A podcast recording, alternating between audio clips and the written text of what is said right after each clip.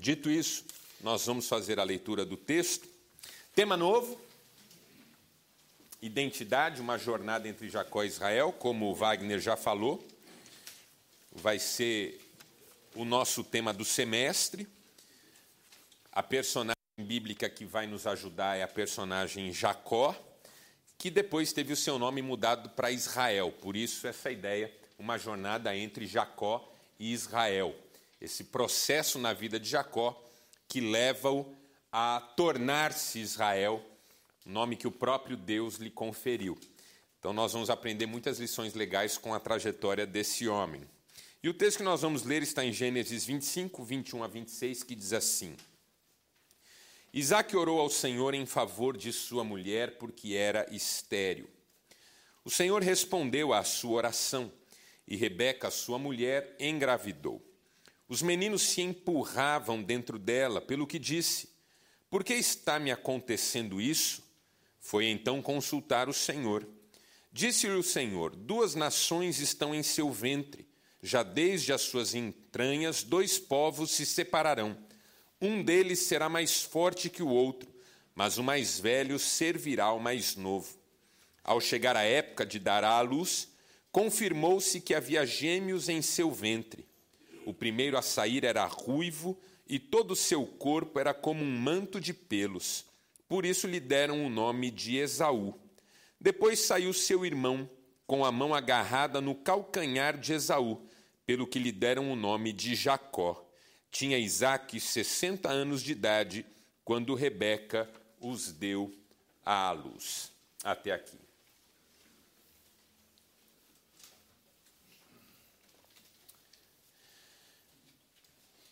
Durante esse período de recesso, talvez muitos de nós acompanhamos a Copa do Mundo, que teve como campeã a França e como destaque o Neymar, que deitou e rolou nessa Copa. Literalmente. E a França, além de ter jogado um futebol muito legal, muito bonito, chamou a atenção do mundo pela composição étnica da sua seleção. Esses jogadores que foram campeões mundiais representam 17 nações diferentes. Três deles são nascidos fora da França. Por exemplo, o goleiro Mandanda é nascido na República do Congo. O jogador que fez o gol na semifinal, o Umtiti, é nascido em Camarões. Os demais nasceram na França, mas são filhos de pais imigrantes. De modo que 17 países diferentes foram representados por essa seleção. E por que, que isso chamou a atenção? Porque a Europa está vivendo um momento tenso no que diz respeito ao tema da imigração. A imigração é um tema desconcertante. No Brasil, nós estamos começando a viver esse desconcerto. Por causa da crise na Venezuela, muitos venezuelanos estão vindo para cá, por Roraima, e a justiça brasileira, através de um juiz federal, já determinou o fechamento da fronteira. Porque, de repente, se descobre que não há estrutura para receber um monte de gente de uma vez só. E não é um monte de gente que vem preparada para viver a vida, é gente que vem com uma mão na frente e outra atrás, precisando de assistência, precisando de ajuda, precisando de solidariedade, precisando de compaixão, precisando de amor, mas também precisando entender que não é fácil uma pequena cidade de fronteira, de repente, receber uma série de famílias nessas condições. Então é um tema sensível. Eu não quero, obviamente, falar sobre esse tema, mas dizer que é um tema sensível, que o mundo está vivendo, a Europa está vivendo. A Itália tem fechado as portas porque recebeu muitos imigrantes e isso virou um problema. A Espanha tem pensado nisso, Portugal tem tido dificuldade, a Alemanha tem tido dificuldade, e isso porque o problema da imigração ainda não é o problema que pode ser. Porque quando a gente pensa na quantidade de pessoas que há em países com muita pobreza, com regimes ditatoriais, se de repente todo esse povo começar a se movimentar, a própria, o próprio mapa do mundo vai se reorganizar. Então as pessoas estão vivendo essa questão. Nós aqui no Brasil, os europeus, os africanos, o pessoal do Oriente Médio, e é um tema de conflito.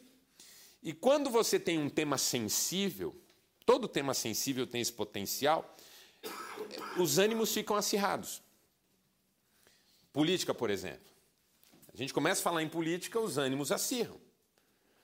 É, futebol, eu, eu, mencionei o Corinthians aqui, eu já percebi que algumas pessoas quase que endemoniaram. Foi uma coisa assim, não é? Fica acirrado. Tem temas que, que não são de, de fácil tratativa. E à medida em que os ânimos se acirram, palavras que não deveriam ser ditas começam a ser ditas, atos que não deveriam ser praticados começam a ser praticados, e o pior de nós vem para a pauta. Não é? Acho que é aqui que eu queria chegar. Quando você tem temas sensíveis que acirram os ânimos, o pior de nós começa a vir para a pauta. E dentre o que nós temos de pior estão coisas como, por exemplo, o racismo, coisas que sugerem para nós que o outro é pior do que nós por questões absolutamente secundárias. Por exemplo, o lugar onde ele nasceu, ou, ou a cor da pele dele. De repente, eu me sinto no direito de diminuir uma pessoa por causa de cor de pele ou por causa de lugar de nascimento. Por que, que eu faço isso? Porque eu fiquei sem armas. Eu estou tão intimidado pela presença desse outro, eu estou tão incomodado com ele, eu estou me sentindo tão invadido, que eu preciso encontrar alguma coisa que o afaste, que o diminua e que me convença do meu direito de continuar vivendo sem a participação dele na minha vida. É nessas horas que a gente apela. A gente faz isso até em casa. A gente faz isso até quando a gente está numa discussão entre marido e mulher. A gente apela e aí fala uma coisa da qual a gente vai se arrepender depois. É, ou até faz alguma coisa. A gente também está acompanhando aí o caso do rapaz que matou a esposa, advogada. E eu não sei você, a minha mulher estava do meu lado esses dias ele falou assim: puxa, que casal lindo. Ela linda, ele muito bonito, né? Como eu costumo dizer, ela linda e ele limpo, né? É, é o máximo que eu consigo, né? É, não, os dois muito bonitos e, e, e, e inteligentes e, bem-sucedidos, mas o que, que é a falta de equilíbrio? O que, que é um relacionamento tóxico? O que, que é uma pessoa não saber construir uma dinâmica de afeto, de respeito? Uma hora, uma hora dá zica, uma hora dá alguma coisa muito ruim. Porque a gente perde a estribeira, a gente apela. E, e nessa da gente apelar e, e diminuir as pessoas e agredir as pessoas, a gente não percebe, mas quem fica diminuído é a gente. Por quê? Porque o valor de uma pessoa não está onde ela nasceu, que cor de pele ela tem, qual é a ascendência dela, mas que decisões e escolhas ela fez na sua vida. E o que, que ela está disposta a entregar na vida. O valor de uma pessoa não está de onde ela veio, mas onde ela chegou. Essa foto é espetacular por causa disso. Tem, tem mistura aqui, tem beleza aqui, tem comunhão aqui, tem unidade aqui, tem aqui tem o que a gente é capaz de fazer de melhor. De entender que juntos nós somos melhores e que juntos nós podemos fazer coisas muito legais. Aqui tem gente que veio de berço nobre, tem gente que veio de berço nenhum. Aqui tem gente que veio de país de primeiro mundo, aqui tem gente que veio de país de terceiro mundo. Mas o que uniu essas pessoas foi onde elas se tornaram capazes de chegar. O que nos une não é de onde nós saímos, mas para onde nós estamos indo. Cada um de nós saiu de um lugar. Alguns saíram de um lugar mais privilegiado, outros saíram de um lugar um pouco mais tumultuado. Mas de repente o que nos une aqui hoje, nesse ambiente, é que nós estamos mais focados onde nós podemos chegar. É isso que vale a pena, é isso que faz diferença na vida. Então, a frase que me veio à mente por causa dessa foto e dessa situação foi essa: não é sobre de onde a gente saiu, mas sobre onde a gente chegou. É isso que é legal na vida. É, por quê? Porque de onde eu saí pode gerar tantas coisas ruins até dentro de mim. ressentimentos, vitimismos. Ah, se eu tivesse o berço que você tem, eu estava melhor. Ah, mas se eu tivesse o pai que você teve, eu não tinha passado esse perrengue na vida. Ah, mas se eu tivesse a mãe que você teve, eu não tinha sofrido o que eu sofri. Ah, mas se eu tivesse irmãos como você tem, eu não tinha passado por tudo que eu passei. Quando a gente olha para de onde a gente saiu com esse tipo de, de valorização, à medida em que a gente não chegou em lugar nenhum, a gente se ressente. Mas quando a gente olha para onde a gente está e aonde a gente pode chegar, tudo é diferente. Então, de repente, eu não estou onde você está, mas eu posso chegar. De repente, eu não tenho as alegrias que você tem, mas eu posso tê-las. Por quê? Porque uma vez que eu estou aqui, tudo ainda pode acontecer. Essa é a boa notícia da vida, que a melhor fase pode estar pela frente. Essa é a boa notícia, a melhor fase pode estar pela frente. Então, não é sobre de onde a gente saiu, mas sobre onde a gente chegou. E essa é a porta de entrada que eu queria usar com você para falar da história dessa personagem que vai nos acompanhar, que é Jacó. Essa é uma, uma pintura óleo sobre tela do West Benjamin. Esaú e Jacó são apresentados a Isaac. A, a história de Jacó é uma história de alguém que saiu em desvantagem. É, basicamente, a história de Jacó é essa. A história de alguém que saiu em desvantagem. E, e assim, por pouco. Porque o, o, o pior não é só você sair em desvantagem. Às vezes o pior é você sair em desvantagem tendo quase conseguido sair em vantagem. Ah, faltou um pouquinho. Né? Se eu tivesse chegado antes. eu, vi um, eu vi um vídeo no Facebook sensacional. Tem um, um apresentador de programa americano chamado Jimmy Fallon. Já ouviu falar? Jimmy Fallon é humorista. Humorista até bem famoso nos Estados Unidos e fez filmes também e tal. E ele entrevistou uma atriz é, muito talentosa, muito bonita, chamada Nicole Kidman. Já deve ter ouvido falar, lindíssima, Nicole Kidman, lindíssima. Uh, e na entrevista, a Nicole Kidman falou para ele assim: é, Lembra uma época que o fulano tentou nos apresentar tal? Ele falou: Lembra, foi a época que eu estava interessado em você. Aí, assim, né? Aquele momento em que você descobre que podia ter namorado a Nicole Kidman. Mas passou! Porque naquele momento não era mais o caso. Aí ele fica. É um barato a entrevista. Porque ele fala: Meu Deus! Então, pior do que você, que nem nós aqui, né? Nós aqui que é feio, né? Sabe nós que somos. Não todos, né? Oh, meu pai, todos. Uma coisa é a gente aqui falar assim, ah, eu nunca vou namorar Nicole. Outra coisa é você saber que quase, né? Teve oportunidade e não conseguiu. Brincadeira à parte, o Jacó é isso aí. Ele quase foi o filho primogênito. Ele quase foi o primeiro a nascer. Ele quase recebeu de imediato todas as heranças e privilégios que um primogênito tinha naquela época, naquela cultura. Então, essa é a história de Jacó, um, um sujeito que teve muito perto ali de sair de um lugar favorável, mas acabou, por circunstâncias muito específicas, saindo em desvantagem. E a vida dele vai se caracterizar, em boa parte dela, por causa de um ressentimento em função dessa desvantagem. E, e, e a vida dele um pouco é uma luta para tentar, de alguma maneira, reverter essa desvantagem e ao longo do nosso tempo juntos aqui nós vamos falar sobre isso.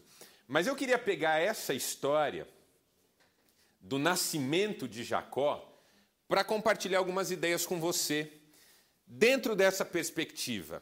Não importa tanto de onde a gente veio ou de onde a gente saiu, importa mais onde é que a gente pode chegar.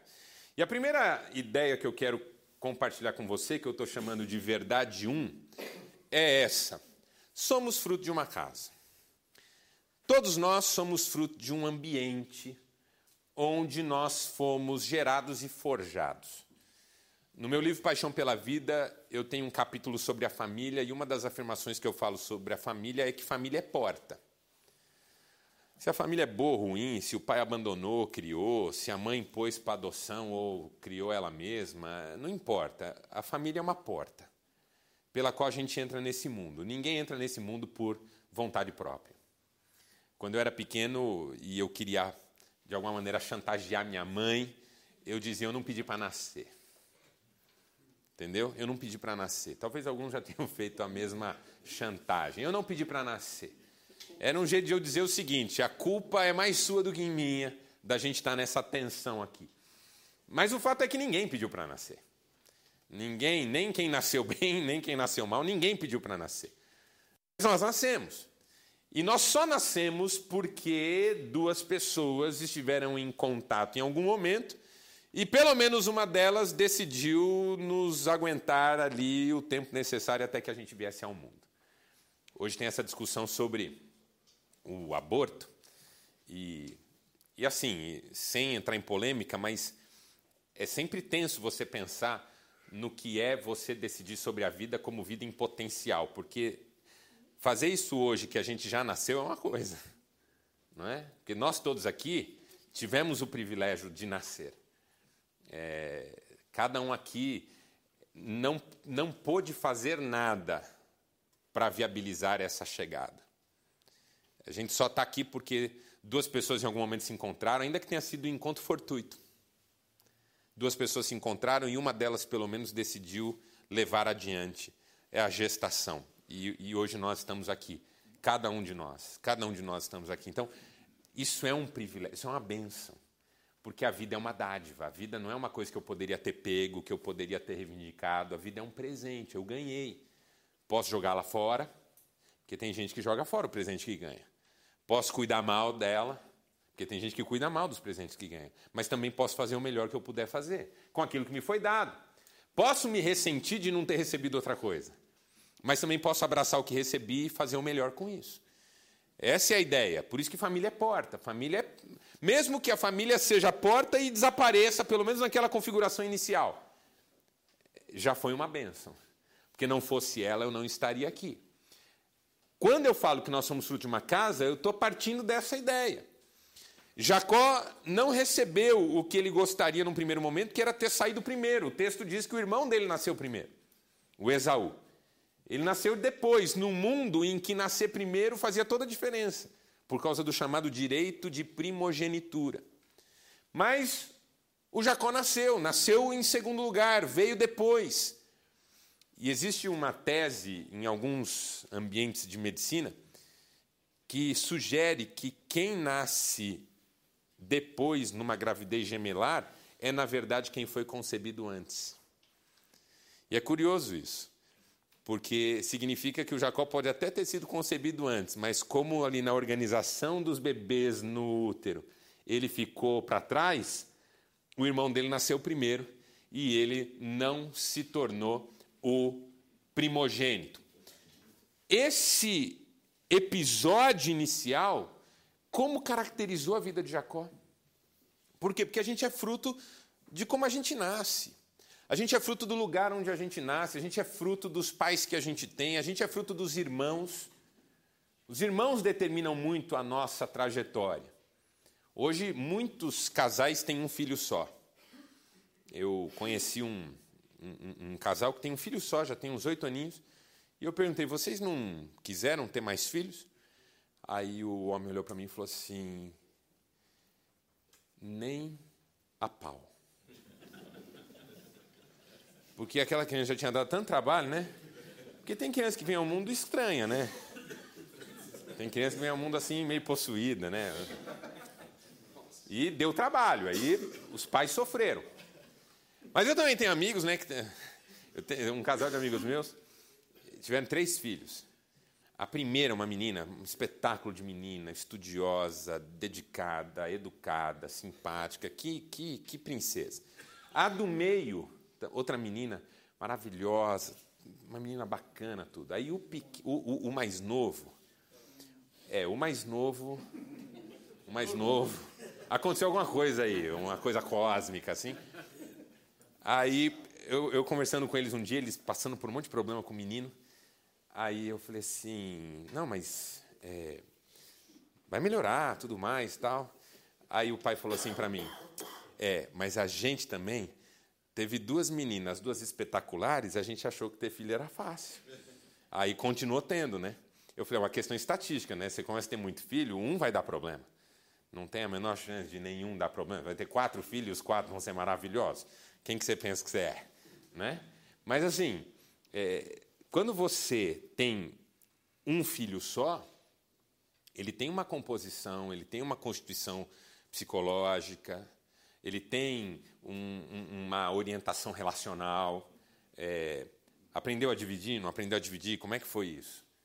Quando você tem vários, é, um casal amigos meus e da Cris é, tiveram seis filhos e todos naturais, assim. Ela teve seis gestações. Nos dias de hoje é raro. Tem gente aqui que a mãe teve um monte, né? Tem, tem gente aqui que tem um monte de irmão, não tem? Beral tem dez irmãos. Entendeu? É, a televisão foi inventada quando mesmo? É, dez, irmãos. Então, é, não é uma família, é uma comunidade, né? Se eu, se eu sou Deus, naquela época que Deus queria fazer um povo, não tem uma época na Bíblia que Deus quer fazer um povo? Eu começaria com a sua família, entendeu? Já começa adiantado, né? Já, já vai, metade do caminho está andado. Aí Deus vai lá e escolhe Abraão, que não tem filho nenhum, né? Porque Deus gosta de escolher gente que não pode ajudar muito. Você quer ser uma benção na mão de Deus? É só você entender que você não pode ajudar, que aí você ajuda. E o fato é que esse casal com seis crianças, uma vez foi assim, não é difícil. Falou, não, eles se viram. né? Não tem aquelas avós que falam assim, onde come cinco, come seis. Onde dorme cinco, dorme dez. É, é, esse, quando você tem muita gente para dividir as mesmas coisas, o seu senso de comunidade é mais acurado. Ou seja, nós somos fruto do lugar, nós somos fruto do ambiente, nós somos fruto das pessoas, nós somos fruto da organização em que nós vivemos. E isso, ora, vai ser uma facilidade, ora, vai ser um desafio. Ora, vai ser uma bênção. Eu tenho dois irmãos. Tem hora que é benção. É, as duas vezes no ano, assim. E tem hora que é difícil, principalmente quando a gente era criança. Tinha horas que era difícil. Dividir, compartilhar, aceitar que o outro ocupe um espaço que você gostaria que fosse seu. O Agostinho de Pona, nas suas confissões, fala sobre uma criança que olha com um olhar de inveja o seu irmão sendo amamentado estando essa criança já amamentada. Aí ele fala: não é do leite que ela tem inveja, é da cena. Não é, não é porque ela queria tomar o leite que o irmãozinho está tomando. É que ela queria que aquele colo fosse só. Aí, aí o Agostinho vai trabalhar essa ideia que o Lacan vai pegar lá na frente e, e, e aprofundar, dizendo assim: a gente não tem inveja do que as pessoas têm. A gente tem inveja da sensação de que elas são felizes por terem o que têm. Então eu não invejo o seu carro, eu invejo o quanto você parece feliz tendo o carro que tem.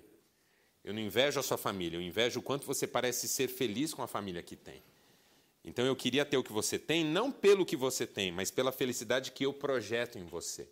Porque às vezes nem você é feliz do jeito que eu acho que você é. Porque quem viu as fotos do casal que o marido jogou a mulher pela sacada no Instagram, acreditou que eles eram super felizes. Estão sempre passeando, estão sempre em balada, estão sempre em festa, os dois lá muito bonitos, tudo parece que está maravilhoso. Só que só quem está ali sabe, né? Só quem vive sabe. Aí um cara olha de fora na sua vida e fala assim: Ah, você que é feliz. Você fala, ah, se soubesse. Entendeu? Ninguém, ninguém, ninguém é tão feliz quanto o Facebook. É, ninguém é tão feliz quanto o Facebook apresenta, né? Então, assim, Todos nós somos fruto do nosso ambiente.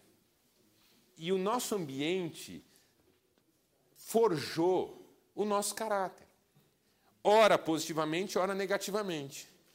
E uma das decisões que a gente tem que tomar na vida é o que fazer com isso que a gente recebeu quando chegou nesse mundo.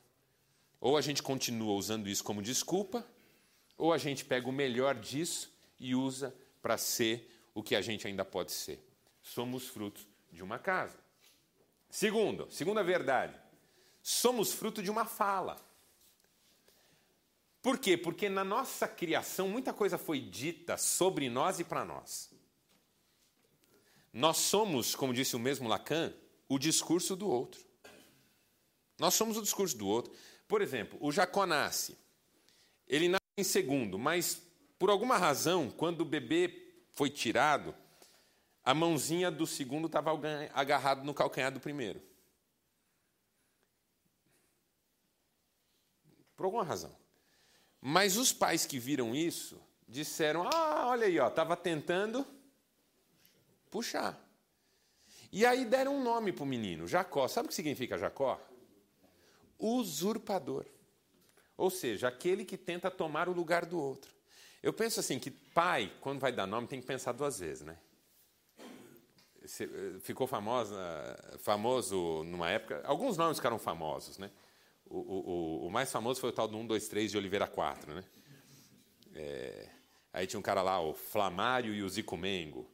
É, quando, o cara é, quando, quando uma pessoa acha que, que dar nome é uma questão do que você sente na hora, acontece essas coisas, né? Eu nem vou perguntar se tem algum nome aqui estranho para a gente não expor.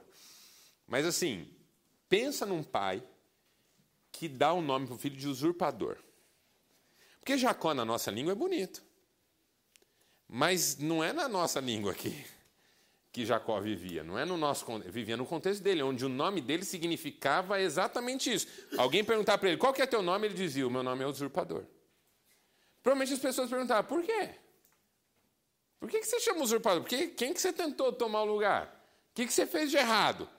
Olha, olha o rótulo que foi colocado nesse menino assim que ele nasceu. É um rótulo. Quando você nomina, você de alguma maneira diz assim: é assim que o mundo vai reconhecer você. Quando você dá um nome, você está dizendo é assim que as pessoas vão se referir a você.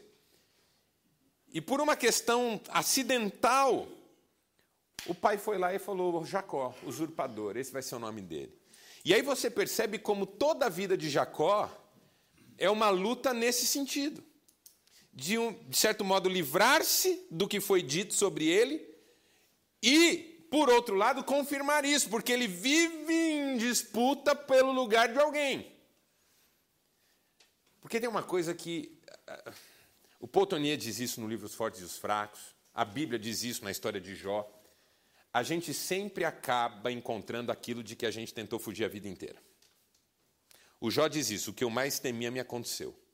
O Poutonier diz assim: o medo cria aquilo que teme.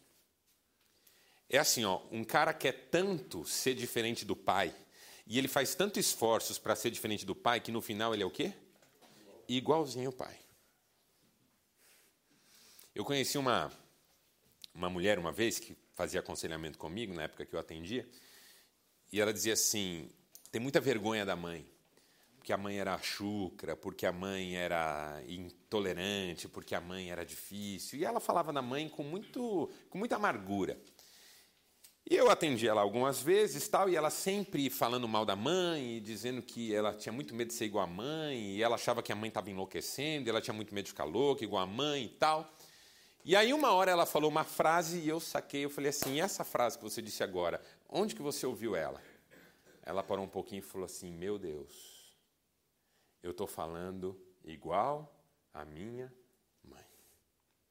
Ou seja, quanto mais ela se esforçava para fugir da figura da mãe, tanto mais ela se aproximava. Eu brinco, é uma brincadeira, mas é só para ilustrar. Eu brinco que é o drama de você viver num mundo redondo. Quanto mais você foge do ponto, a partir de um determinado momento você vai se aproximar dele pelo outro lado.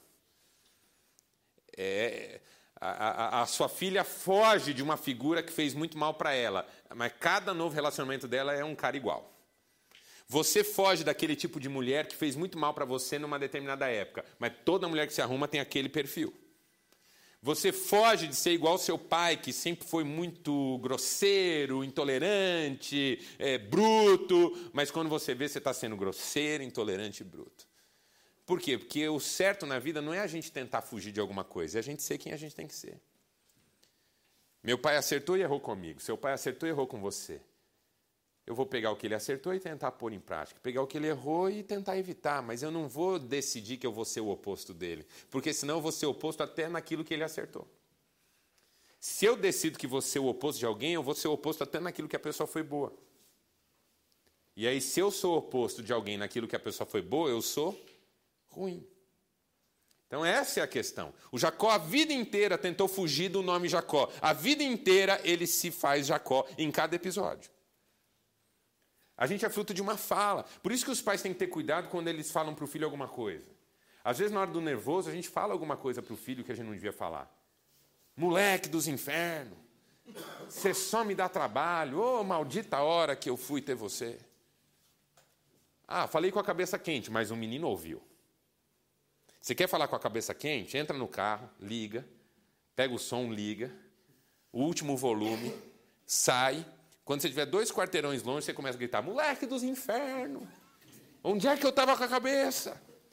Porque se você quer falar da boca para fora, não corra o risco de entrar do ouvido para dentro. O problema não é falar da boca para fora. O problema é ir do ouvido para dentro. Quando vai do ouvido para dentro, aí não adianta justificar que foi da boca para fora. A palavra não é, não é mortal porque ela sai da boca, a palavra é mortal porque ela entra no ouvido. E a Bíblia Sagrada diz assim: a vida e a morte estão no poder da língua, e o que bem a utiliza come do seu fruto. A gente diz coisas, a gente ouviu coisas. E eu às vezes falo para alguns homens assim: você precisa superar aquilo que você ouviu. Eu, eu conheci um homem, trabalhava muito, muito, muito, muito, muito, muito, muito, muito. Só que assim, não conseguia se firmar. Por quê? Porque quando parecia que a coisa ia andar, ele inventava outra, e quando parecia que ia andar, ele inventava outra, e aí quando ele estava fazendo muita coisa, uma começava a desmoronar e já levava todas as outras juntas. Sabe aquela pessoa que está sempre procurando alguma coisa e nunca se firma? Aí um dia eu perguntei para ele, rapaz, o que, que acontece? E ele me contando a história dele e tal, de repente falou assim: eu queria provar para o meu pai que ele estava errado sobre mim. Porque o meu pai me dizia que eu nunca ia dar certo. E eu quero provar para ele que ele estava errado. Veja, quando você assumir esse tipo de bronca, não há sucesso que chegue. Porque assim, se eu estou querendo fazer sucesso porque o sucesso é bom, muito provavelmente eu vou fazer sucesso, porque eu vou me preparar, eu vou me especializar, eu vou batalhar. Mas se eu estou querendo fazer sucesso para provar para alguém, dificilmente esse sucesso vai bastar. E aí, quando esse cara falou isso para mim, eu falei assim: Mas como assim, teu pai? Me fala do teu pai. Ele falou: Pois é, pastor. O problema é esse. Meu pai é falecido já faz 10 anos. Então, olha a loucura, né? Para se provar para um pai, um processo de desgaste de que nunca acabava, mesmo o pai já sendo falecido. A gente é fruto de uma fala. Jacó era fruto de uma fala. Terceira verdade: nós somos fruto de um propósito. Porque assim, ó, Jacó tem uma casa confusa? Tem. O pai, a mãe, o irmão que sai primeiro, ele que sai depois, a luta pelos espaços que ele empreende. Jacó é fruto de uma fala? É. Recebe um nome que lhe trouxe um peso, que lhe trouxe uma marca. Mas Jacó também é fruto de um propósito. E o propósito foi estabelecido por Deus no texto que nós lemos. Porque o texto diz assim: que a mulher sentia que os dois lutavam no ventre dela. E ela vai consultar a Deus, e Deus diz assim: tem, dois, tem duas nações no teu ventre. Uma vai ser mais forte, mas o mais velho servirá ao mais novo. Olha o que, que Deus está fazendo. Deus está dizendo assim: ó, não importa a casa que você nasceu, não importa a fala que falaram para você, Deus tem um propósito na sua vida e ele será maior do que tudo isso. Isso que é a vida de Jacó. A vida de Jacó é a certeza de que não importa o ambiente, não importa o que foi feito ou dito, importa o que Deus preparou. Porque o que Deus preparou vai triunfar sobre o que os homens fizeram. Por isso que não importa de onde a gente saiu, importa onde a gente pode chegar. E isso é propósito. Primeiro desafio: coragem. Eu preciso de coragem para enfrentar os desafios dos relacionamentos, para superar as tristezas e para assumir os prejuízos. Ok, minha vida não foi como eu queria que tivesse sido, mas eu tenho coragem suficiente para fazer dela o que ela pode ser daqui para frente. E daqui para frente pode significar que eu precise ter coragem para deixar ontem para trás. Talvez hoje de manhã, talvez hoje à tarde. E segundo desafio, confiança.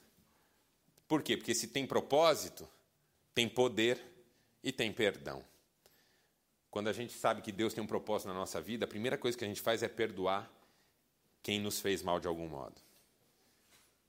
Porque se Deus tem um propósito, o que seu pai falou, deixou de falar, não é o que determina quem você é ou pode ser. Então perdoe o seu pai. Porque quanto mais cedo você fizer isso, mais rápido você se livra desse medo de ser refém daquilo que ele foi. E tanto menos você será. Porque quem tem medo de ser refém de alguma coisa, finalmente será refém de alguma coisa. Porque a gente já vive aprisionado por aqui. Ó. Quando eu penso muito numa coisa, eu já sou refém dela. Eu não consigo dormir sem pensar nisso. Não consigo falar com as pessoas sem pensar nisso. Não consigo trabalhar sem pensar nisso. Eu já sou prisioneiro. O perdão liberta. Coragem e confiança. Para a gente chegar nessa fórmula aqui. Quem sabe quem é, não se ressente de sua origem. Porque aí tem um negócio muito legal. Quando você chegar onde Deus pode fazer você chegar,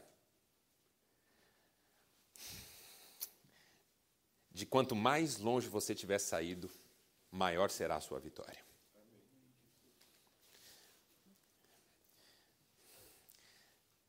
Qual é, a, qual é a vitória em sair daqui e até ali? Mas a vitória de sair daqui e ir para um lugar que quem saiu daqui dificilmente chega, é uma vitória que vale a pena celebrar.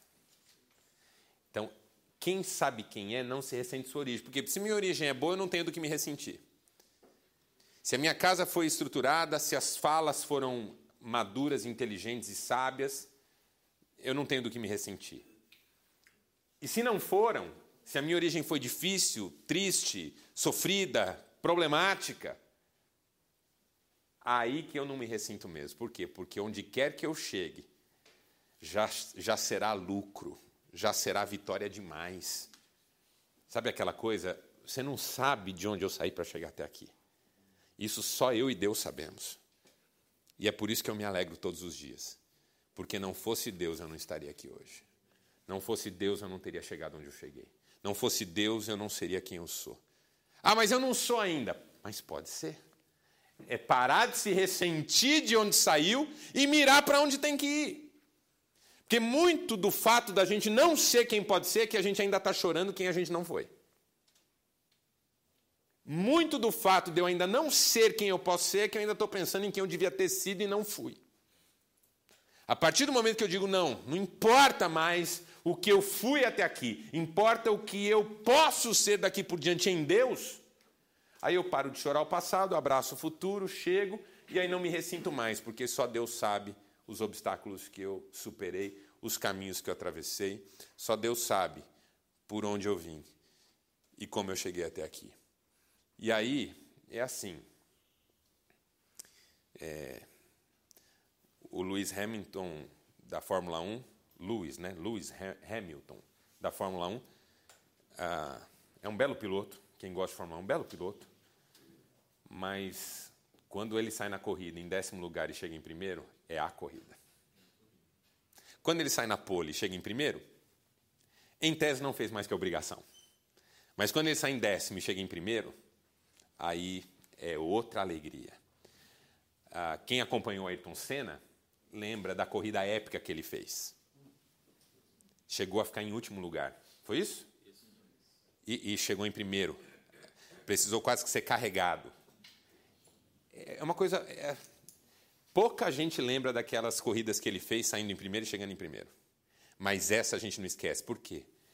Porque às vezes a força de uma vitória não é onde a gente chegou, mas a distância entre onde a gente chegou e de onde a gente saiu. Isso. Ele só tinha uma marcha no carro, essa mesmo. E numa época que as marchas não eram como hoje, tudo computador que troca quase. Né? Então, olha que coisa, nós estamos aqui anos depois e Todos nós que acompanhamos alguma coisinha, porque eu não gosto de Fórmula 1, acompanho muito pouco. Mas eu lembro dessa corrida especificamente. Por quê? Porque saiu de lá de trás e chegou lá na frente. E quem sai da frente chega na frente. Palmas para ele, mas saiu na frente. E agora o Hamilton saiu em décimo lugar e chegou em primeiro. Eu nem vi a corrida, mas por que, que eu sei? Porque foi badalado. Então não tenha dúvida que a vitória que Deus vai dar na sua vida ainda vai ser muito badalada. Você ainda vai ter muitas alegrias. Porque não importa de onde você saiu, importa onde você vai chegar com a ajuda de Deus. E que Deus te abençoe e você chegue muito longe. Vamos ficar em pé e vamos orar.